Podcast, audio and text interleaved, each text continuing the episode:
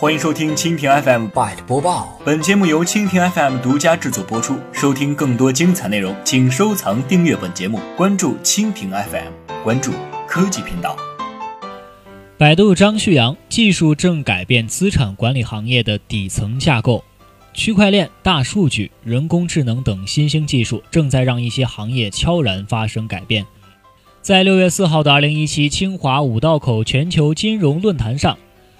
大资管时代的创新与监管成为热议的话题。中国体量庞大的大资管市场，如今正面临监管套利、刚性兑付难破等一系列问题。根据官方的数据，中国各类资产管理产品的总规模已经达到六十到七十万亿元。但百度副总裁张旭阳认为，剔除刚性资产的存在，真正的资产管理行业规模比例其实很小。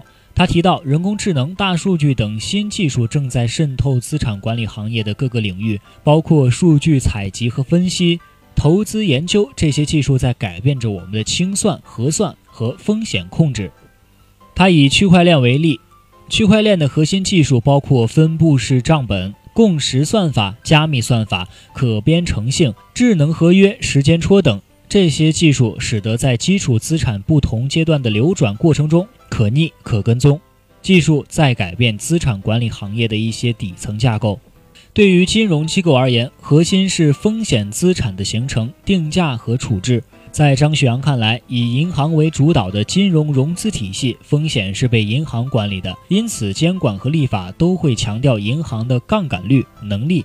包括它的放贷边界以及存款人保护，而在以金融市场为主导的金融融资体系当中，风险控制主要是通过专业机构的分散来加以解决。